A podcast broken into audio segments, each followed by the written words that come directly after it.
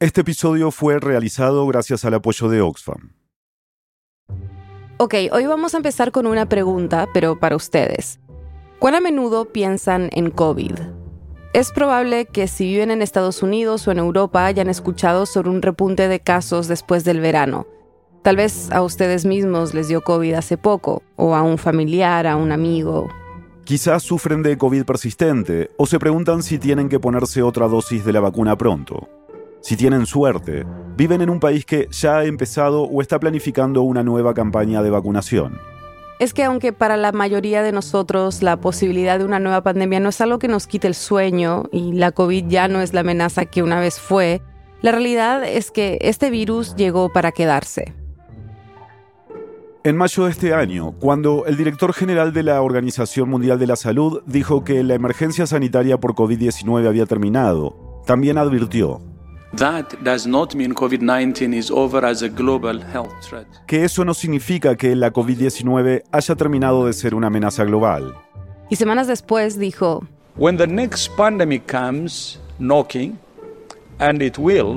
que cuando la siguiente pandemia tocara nuestra puerta, y aseguró que lo hará, we must be ready to answer decisively, collectively and equitably. Tenemos que estar preparados para responder de forma decisiva, colectiva y equitativa. Por suerte, en América Latina hay científicos que están pensando en esto, especialmente en asegurarse de que para la próxima pandemia no nos quedemos atrás en la carrera por una vacuna.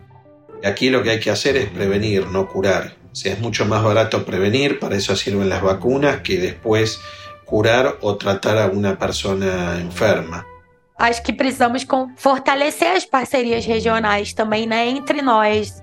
Al vernos como una región, creo que podemos alcanzar fortalezas mucho mayores.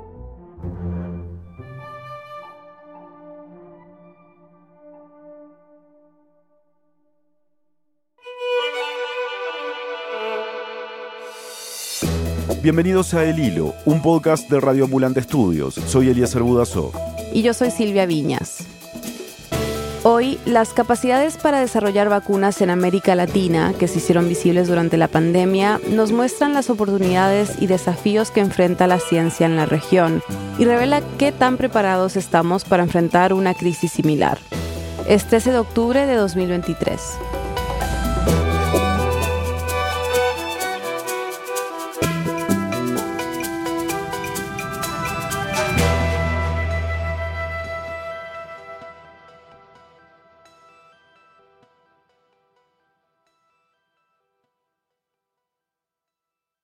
Para entender cómo ha avanzado el desarrollo de las vacunas en la región desde la pandemia y qué tan preparados estamos para una nueva emergencia sanitaria, hablamos con tres científicos. Ya escucharon sus voces hace unos minutos.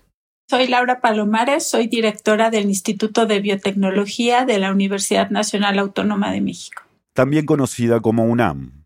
Bueno, yo soy Guillermo Docena, soy bioquímico, soy inmunólogo también es investigador principal del Consejo Nacional de Investigaciones Científicas y Técnicas, CONICET, que es la institución del Estado que reúne a cerca de 12.000 científicos en Argentina. Así que bueno, yo básicamente trabajo en temas que tienen que ver con eh, inmunología. Meu nome é Patrícia Neves, eu sou biomédica imunologista, trabalho em Biomanguinhos, na Fiocruz, uma instituição ligada ao Ministério da Saúde do Brasil, no Rio de Janeiro, onde eu moro. Y la doctora Patricia Neves es biomédica, inmunóloga y trabaja en el Instituto Biomanguíneos de la Fundación Fiocruz, la principal agencia de Brasil para la investigación y el desarrollo de vacunas. Hablamos con ellas porque México, Argentina y Brasil son líderes en la región en el desarrollo de vacunas. Empecemos por la doctora Laura Palomares. Ya habíamos hablado con ella antes, hace tres años, cuando nos preguntamos cuáles eran los retos que enfrentaban los científicos latinoamericanos para no quedarse atrás en la carrera por una vacuna contra el coronavirus. Ahora cuando hablamos con ella de nuevo y con Guillermo y Patricia, nos dimos cuenta que de las tres vacunas que estos científicos empezaron a desarrollar, la de Laura es la que ha pasado por más cambios. Laura y su equipo de la UNAM empezaron a desarrollar una vacuna contra el coronavirus en 2020. Cuando iniciaron ese trabajo, en México estaba comenzando la pandemia y apenas había unos pocos contagios. Cuando hablamos con ella por primera vez, en julio del 2020, su equipo estaba en la fase de pruebas con animales. pero nunca contaron con que las altas tasas de contagios crearían tantas variantes del virus, y esa cantidad de variantes afectó el diseño de su vacuna. Entonces abandonamos ese acercamiento y nos pusimos a trabajar con otros dos eh, posibles prototipos en donde ahora estamos buscando una vacuna tipo pan coronavirus, o sea que pueda proteger contra pues los coronavirus que conocemos y esperamos que también los futuros. No hemos dejado el objetivo, pero ya en otra circunstancia y en otro ritmo. El cambio en el ritmo de trabajo es algo que se repite en los tres países, porque claro, ya no estamos en una emergencia, y eso trae varios retos que vamos a ver más adelante. Pero sigamos con el caso de Argentina, que es un poco diferente al de México, porque, entre otras razones, cuando empezó la pandemia, el doctor Guillermo Docena ya llevaba una década desarrollando una vacuna terapéutica para tratar alergias alimentarias, es decir, que revierten o eliminan la alergia. En 2020, cuando se dieron a conocer los ensayos clínicos para las vacunas de la COVID, Guillermo y su equipo se dieron cuenta que esas vacunas que estaban funcionando y que después corroboramos, se corroboró que funcionaron en la pandemia, generaban los mismos mecanismos que estaban generando nuestra vacuna. O sea, su vacuna terapéutica para tratar alergias alimentarias hacía lo mismo que algunas vacunas para la COVID. Ambas hacen que el sistema inmune se active y reaccione revirtiendo la inflamación. Entonces, en enero del 2021, cuando ya se habían aprobado las vacunas para COVID, decidimos aplicar nuestra vacuna para desarrollar una vacuna propia de COVID. La llamaron Argenvac. Y bueno, desde el 2021 ya llevamos dos años, estamos estudiando esta vacuna y estamos en la última etapa de validación de, esta vacuna y ya vamos a ir hacia un ensayo de fase clínica, es decir, voluntarios humanos. E lógico que, como todos os outros pesquisadores no mundo, durante a pandemia, nós pensamos em adaptar o nosso projeto para é, desenvolver uma vacina para Covid. La doctora Patricia Neves, en Brasil, también adaptó un proyecto de vacuna que estaba desarrollando cuando apareció la COVID-19. Poco antes de la pandemia, Patricia estaba trabajando en una vacuna para el cáncer de mama usando una molécula que se llama ARN mensajero. Esta es la misma tecnología por la cual dos científicos acaban de ganar el Nobel de Medicina. É uma tecnologia muito versátil e que permite o desenvolvimento de vacinas de forma muito acelerada. Patricia nos contó que se trata de una tecnología muy versátil que permite desarrollar vacunas de forma rápida. La mayoría de las vacunas usan una parte del virus para que nuestro sistema inmune cree anticuerpos. Pero este tipo de vacunas funcionan de forma distinta. En vez del virus, usan la molécula ARN mensajero, que hace que nuestro cuerpo fabrique una proteína del virus y así no haya que inyectarlo. Es más barato y más sencillo porque se utiliza un ARN que es sintético y no hay que mantener cultivos vivos en un laboratorio. En octubre del 2020 ya se veía que las vacunas de Moderna y Pfizer, que estaban usando la molécula ARN mensajero, iban a funcionar. Así que Patricia y su equipo decidieron probar lo mismo. Agarraron el ARN mensajero del proyecto sobre cáncer de mama para hacer una vacuna contra la COVID. Pero había un problema. Introducir el ARN mensajero en el cuerpo humano requiere una metodología compleja que solo unos pocos científicos en el mundo pueden hacer. Y para eso, Patricia llamó a su mejor amiga, la doctora Ana Paula Anobom. Ana Paula ela já vinha trabalhando no desenvolvimento de encapsulação de RNA de silenciamento. Ana Paula ya venía trabajando con esta molécula desde antes de la pandemia, así que sin pensarlo se sumó al equipo. Después, el proyecto recibió el apoyo de la OMS, como parte de una iniciativa para que países de medios y bajos ingresos pudieran desarrollar esta tecnología. En Latinoamérica solo fueron elegidos dos institutos, el de Patricia en Brasil y otro en Argentina. Os nossos principais obstáculos foram as patentes. Nós tivemos todo um cuidado para não infringir as patentes que estão depositadas. Patricia nos contó que uno de los principales obstáculos para desarrollar esta vacuna ha sido conseguir las patentes. En la industria farmacéutica, cuando se desarrolla un nuevo medicamento, este se patenta para que nadie más pueda fabricarlo. Esto fue lo que hicieron compañías como Pfizer y Moderna. Se negaron a compartir sus patentes y el paso a paso de cómo fabricar las vacunas de ARN mensajero contra la COVID. Entonces, el equipo de Patricia se tuvo que cuidar mucho de no infringir las patentes que ya existían y buscar alternativas que pudieran usar, que además fueran económicamente accesibles para Brasil y otros países de la región. Pero este obstáculo llevó a Patricia y Ana Paula a tomar una decisión. Si su equipo logra fabricar esta nueva vacuna, van a compartir tanto la patente como el proceso de fabricación con todo el mundo. Y es un propósito muy claro meu, da Ana Paula, é a gente trabalha por, por un ideal, né? No es por dinero, por un ideal. Patricia nos dijo que para ellas el propósito es muy claro. Están trabajando por un ideal, no por dinero. Por su parte, Guillermo también ha enfrentado varios obstáculos en Argentina, pero han sido diferentes. El principal impedimento fue importar los insumos o los reactivos que necesitábamos. Hoy en día en Argentina está muy complicado, si vos querés importar y comprar algo de afuera, te lleva entre 6 y 8 meses. Entonces por ahora yo diría que el obstáculo más importante y que ha retrasado este proyecto un año ha sido el tiempo para que eh, recibamos los reactivos de afuera. Además está el tema de la inflación, que es la más alta en tres décadas. Tanto así que en lo que va de 2023, la inflación del país ya ha sobrepasado el 100%. Y bueno, como los subsidios son en pesos y las compras son en dólares, cada vez que se devalúa el peso, nosotros tenemos menos dinero para investigar. O sea que hoy tenemos dos problemas, los fondos y los tiempos. Pero así todos seguimos adelante. Las posibilidades de financiamiento también han sido un obstáculo para Laura en México, en principio porque no había un programa de financiamiento o apoyo para el desarrollo de vacunas en el país. El proyecto original de la vacuna contra la COVID arrancó gracias a unos ahorros que el laboratorio había acumulado, pero esa suma se acabó muy rápido. Pudieron seguir adelante gracias a una donación que les dio la Agencia Mexicana de Cooperación Internacional para el Desarrollo. En un inicio nosotros teníamos un grupo de 20 personas, la gran mayoría de ellos alumnos que dejaron sus proyectos originales y también varias personas que habíamos contratado por proyecto. Una gran limitante en general en las universidades, no solo en la UNAM, pues es que el número de plazas disponibles es limitado.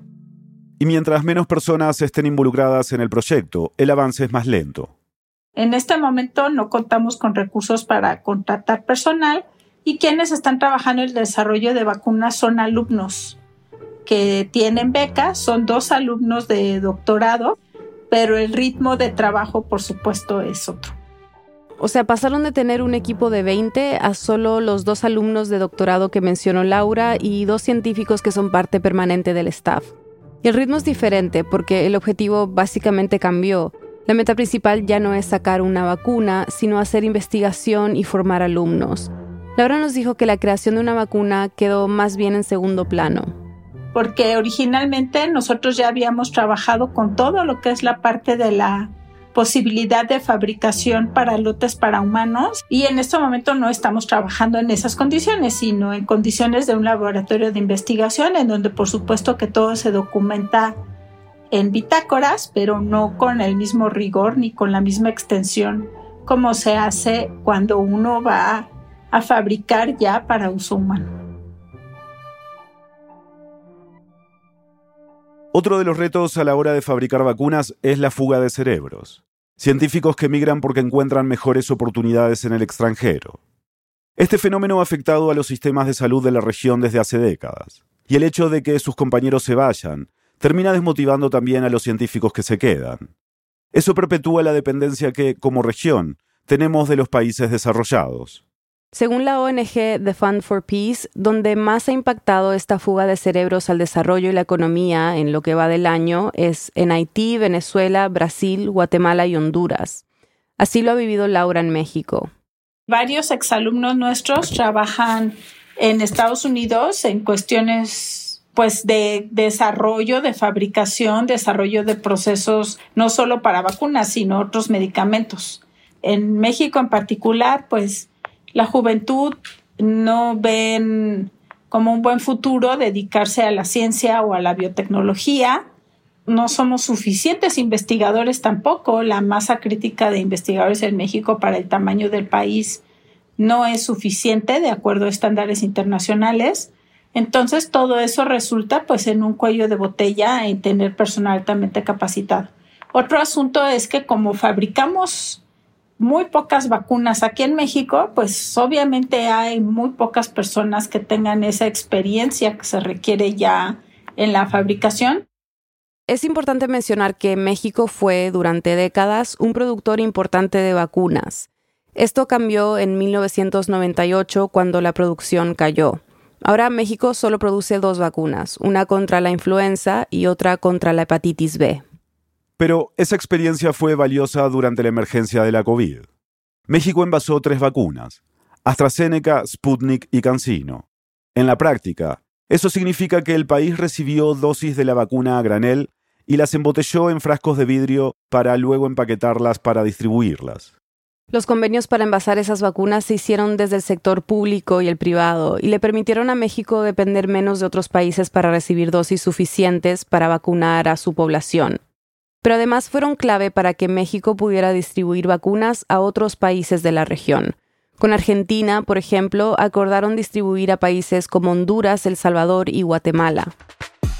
Todos estos proyectos pues van formando personas, pero todavía no son suficientes para satisfacer la necesidad que tenemos de, de ingenieros y biotecnólogos altamente capacitados con experiencia en la fabricación de vacunas para uso humano. El proyecto de Laura y su equipo en la UNAM no es el único en México. Hay otros candidatos de vacunas. En 2021 el gobierno mexicano prometió que antes de que acabara el año, México tendría una vacuna desarrollada por científicos locales. Les vamos a sugerir que la vacuna nuestra se llame Patria. Ya apartamos el nombre. Pero eso no pasó. La vacuna Patria, bautizada así por el propio presidente de México, ha tomado más tiempo en ver la luz. En mayo de este año, el gobierno anunció que la vacuna estaba lista y que será usada para dar refuerzos a la población. Y hace poco se anunció que en la próxima campaña de vacunación contra la COVID, que será este mes, octubre, podría haber dosis limitadas de esta vacuna. Creo que fuimos un poco inocentes en general como país al hacer este tipo de aseveraciones de que tendremos en tal año una vacuna mexicana porque pues el camino para desarrollar vacunas es muy largo. Pensamos que por lo que sucedió con las vacunas de Pfizer, Moderna, la misma de AstraZeneca, de tener un desarrollo tan rápido es algo común, pero no es el caso y cuando ya dejas de tener una situación de emergencia, pues las cosas cambian. En Argentina, la vacuna en la que está trabajando Guillermo tampoco es la única. Hay otros cuatro proyectos. La vacuna que está más adelantada se llama ARVAC y está en fase 3, es decir, que será aprobada en cientos de personas.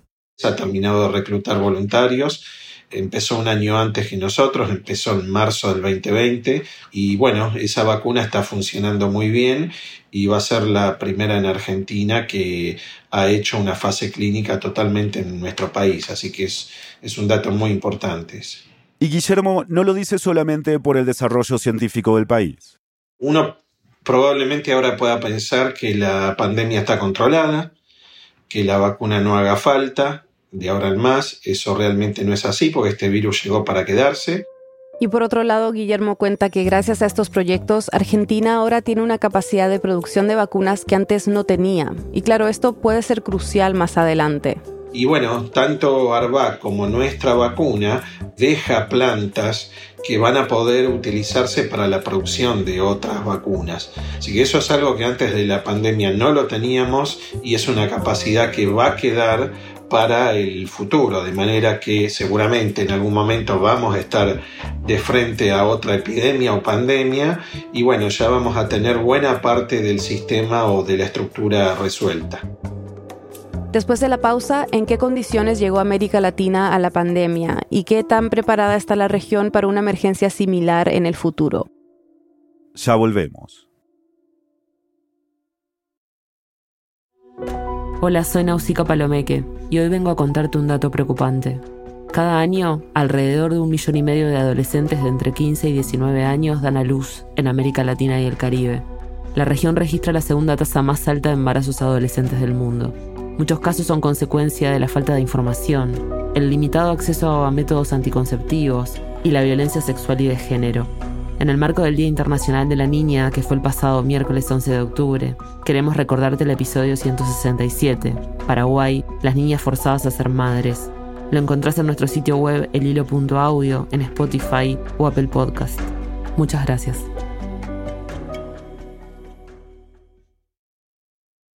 Estamos de vuelta en el hilo. La llegada de la COVID a América Latina dejó en evidencia los problemas estructurales en la región. El virus amplificó lo que ya estaba, desde hace mucho tiempo, a la vista de todos. La falta de acceso a la salud, el hacinamiento, la insuficiencia de las estructuras sanitarias, la pobreza.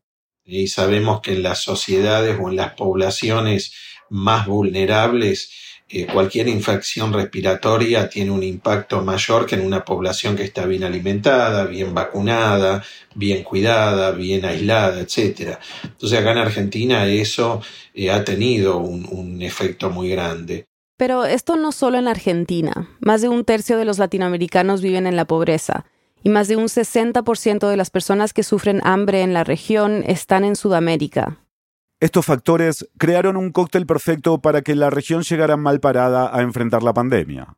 Pero para Laura hay otro factor importante, la falta de atención que recibe la ciencia. Tristemente, pues en México se no se le da valor al conocimiento científico o no el valor que considero debería darse. Laura dice que basta con ver lo que pasó en el Congreso del país a mediados de septiembre. Son seres no humanos que no son parte de nuestra evolución terrestre y que después de desaparecer no hay una evolución posterior. Jaime Maussan, ufólogo y periodista, se paró frente al Congreso mexicano y presentó dos cuerpos disecados de supuestos extraterrestres.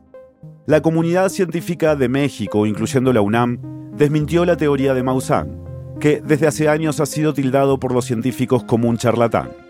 Además, durante una conferencia de prensa dijeron sentirse avergonzados del gobierno por dejar a este hombre poner en ridículo y en entredicho la objetividad científica del país. Pues es claro que lo que es el, la ciencia no está reconocida o valorada como debe hacerse. Entonces, creo que poner conocimiento al frente y el desarrollo tecnológico, pues es, tiene beneficios que no han sido reconocidos en mi país y me temo que en otros países de América Latina tampoco, en gran parte pues porque pues el, no tenemos dinero, ¿no? Es un círculo vicioso que podría convertirse en un círculo virtuoso, pero, pero sí se necesita decisión para que eso suceda. Las actitudes de algunos gobiernos, como el de Jair Bolsonaro en Brasil, también tuvieron graves consecuencias en la salud de la gente e hicieron que algunos países que pudieron haber tenido mejor desempeño fallaran. Então, nós passamos um período bastante difícil, né, em termos políticos, com con toda esa cuestión de, noticias falsas la imprensa. Patricia nos dijo que pasaron momentos muy difíciles en términos políticos, especialmente por la desinformación que se leía en la prensa, sobre todo contra las vacunas. Vale destacar que mucha de esta información fue promovida desde el gobierno. Bolsonaro llegó a burlarse de las personas que usaban mascarillas. Para Laura, la politización de la pandemia fue algo generalizado. Ya se volvió político usar o no el cubrebocas, ¿no? Ya se volvió político vacunarse o no.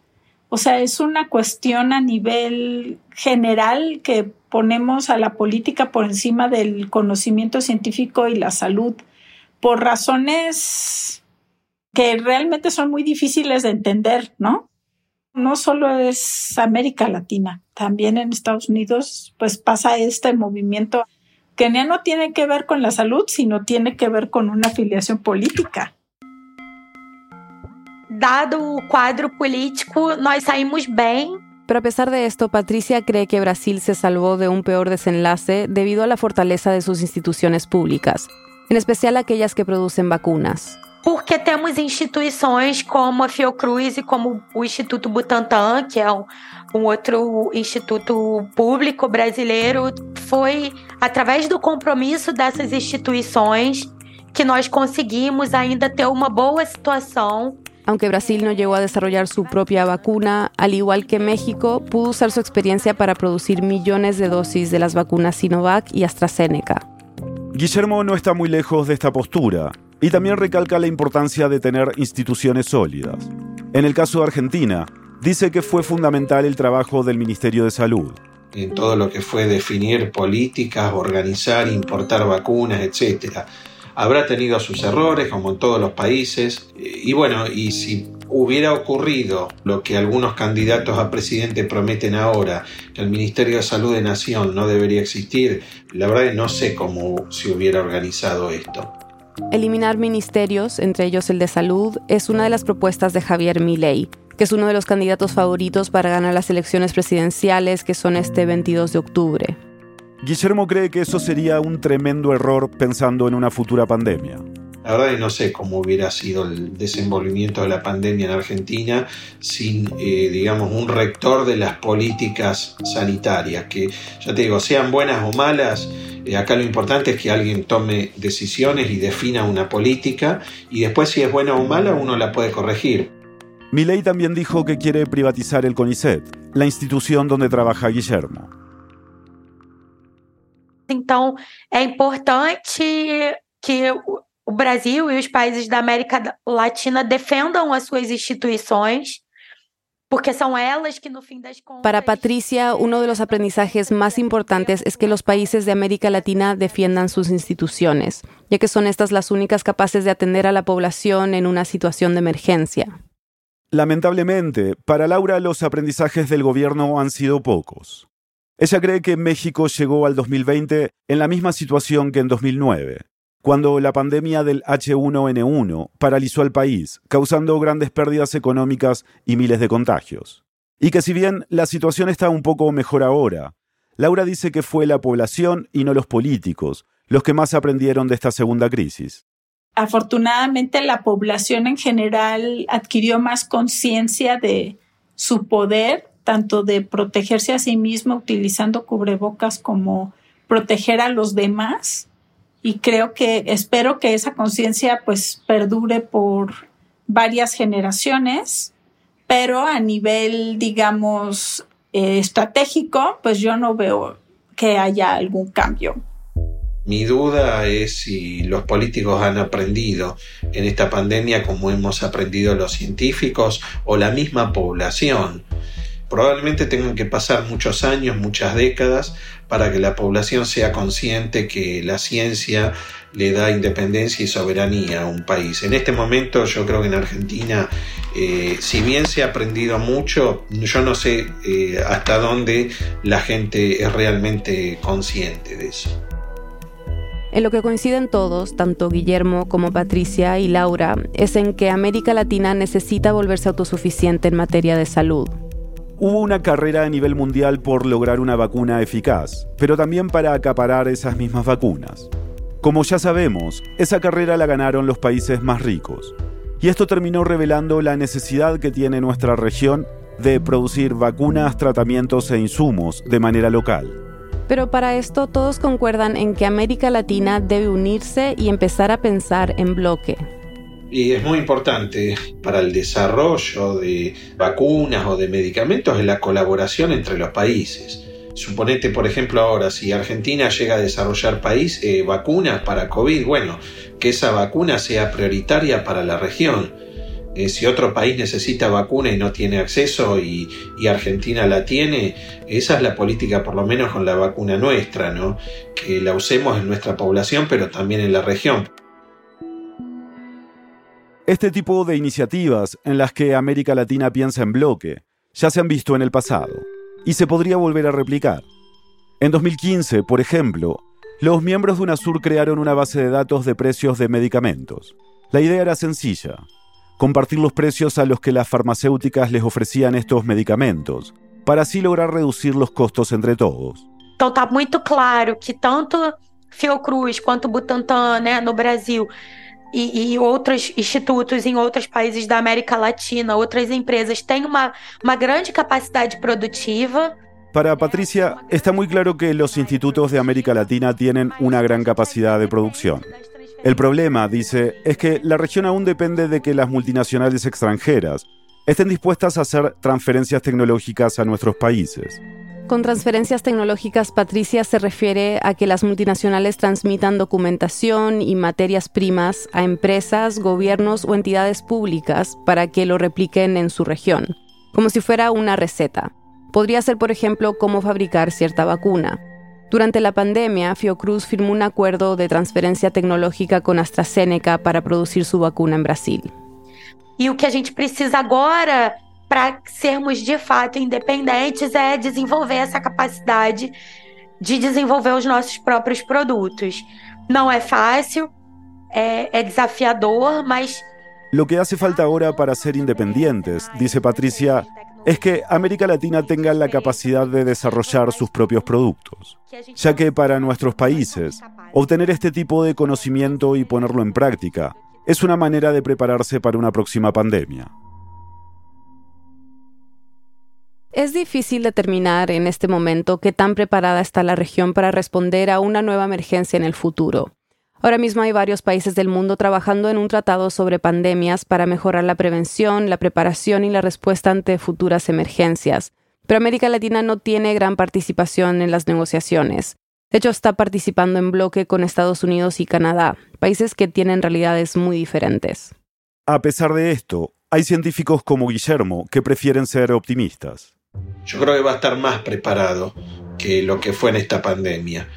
Eh, porque ya hay muchas cosas que sabemos que hay que hacer y otras que sabemos que no hay que hacer.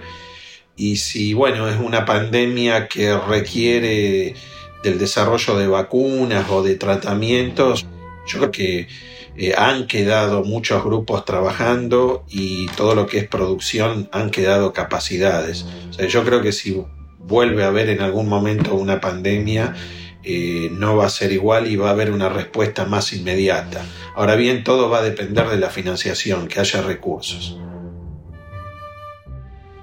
Actualmente la vacuna Argenvac en la que está trabajando Guillermo está en fase preclínica y esperan que vea la luz el año que viene, aunque aún no tienen fecha. Por otro lado, Patricia espera que su vacuna esté lista y registrada para 2025.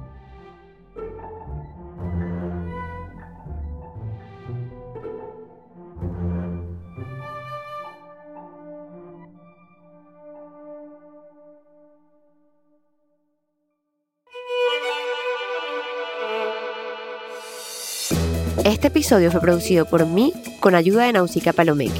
Lo editaron Daniela Cruzat, Silvia y Eliezer. Bruno Celsa hizo la verificación de datos. La mezcla, el diseño de sonido y la música son de Elías González. El resto del equipo de El Hilo incluye a Analia Llorente, Samantha Proaño, Paola Leán, Juan David Naranjo Navarro, Elsa Liliana Ulloa, Natalia Ramírez y Desire Yepes. Daniel Alarcón es nuestro director editorial. Carolina Guerrero es la CEO de Radio Ambulante Estudios. Nuestro tema musical lo compuso Pauchi Sasaki. El Hilo es un podcast de Radio Ambulante Estudios. Si valoras el periodismo independiente y riguroso sobre América Latina, te invitamos a unirte a nuestras membresías. Al donar estarás contribuyendo directamente a que el hilo siga reportando sobre nuestra región. Visita elhilo.audio slash apóyanos. También puedes seguirnos en redes sociales, recomendar nuestros episodios y suscribirte al boletín de correo. Yo soy Mariana Zúñiga, gracias por escuchar.